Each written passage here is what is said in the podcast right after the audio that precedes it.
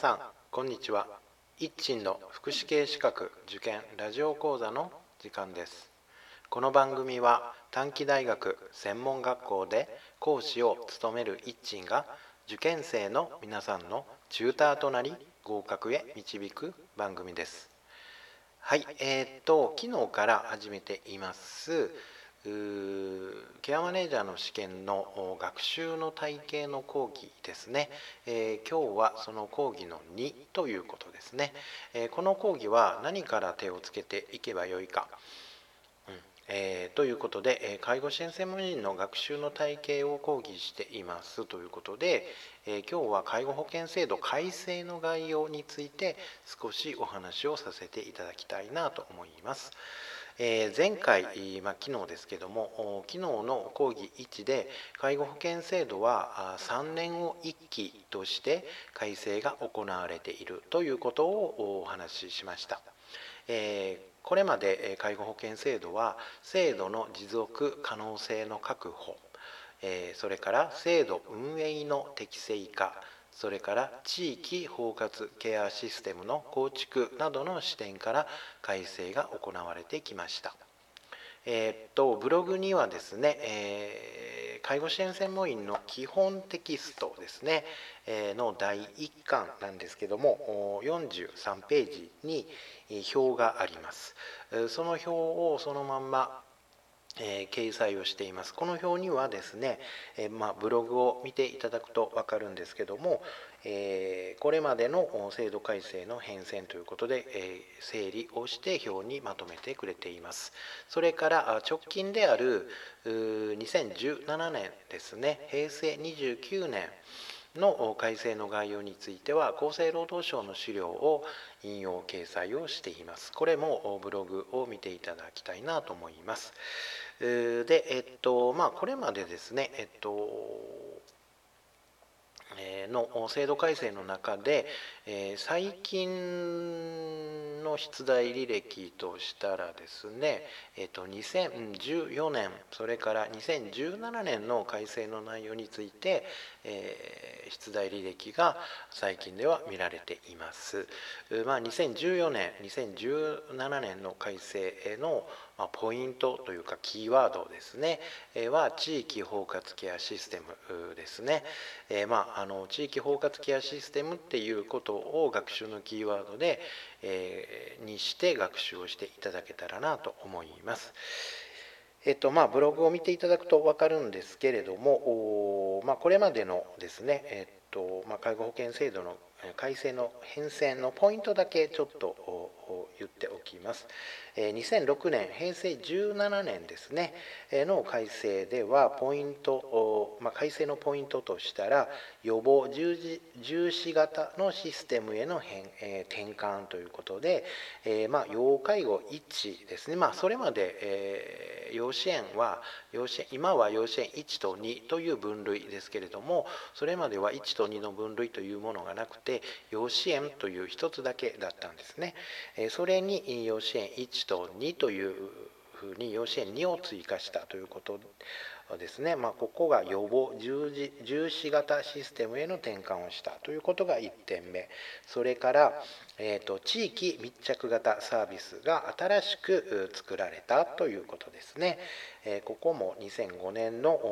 ポイントとなります。それから介護保険施設の給付範囲の見直しということで、まあ、食費と居住費ですね、えー、食費と居住費に関してはそれまでは介護報酬ですね。介護給付費の中に、まあ、えー、含まれていたというものが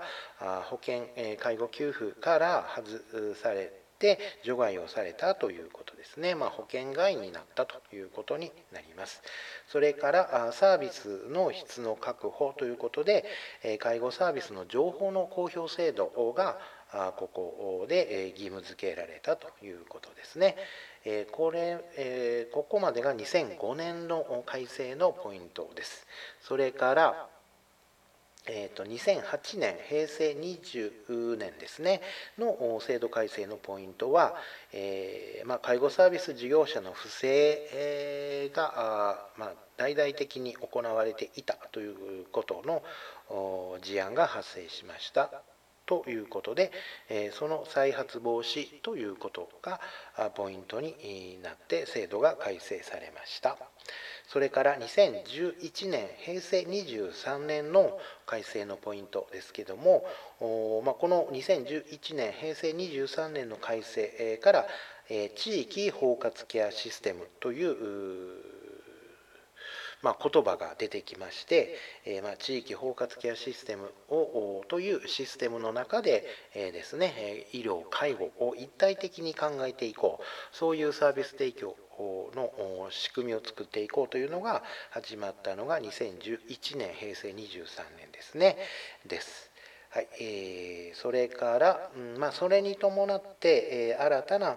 サービスが作られたということもありますね。それから2014年、平成26年の改正では、えーと、地域支援事業の見直しということで、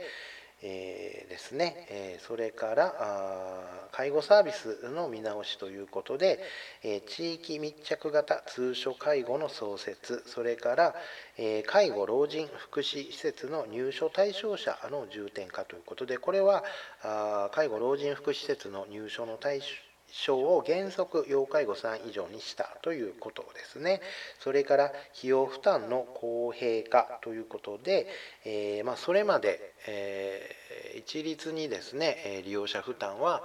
介護の総費用の1割というふうに定率で決まっていたものが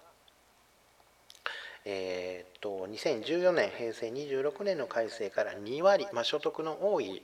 利用者については2割を負担をしましょうというようなものが出てきたということですね。えー、です。はい。それから一番新しくは、え、平成29年、2017年ですね、の概要ということで、え、ま、これは昨年ですね、え、からいわゆる第7期ですねで今年は第 8, え第7期の真ん中の年ということで、えー、まあ来年はですね、えー、その最終年ということで第8期に向けた制度改正が来年は行われるということになります。えーとまあ、ニュース介護ニュースなんかを見ているとそんな話もちらほら出てきているようですね。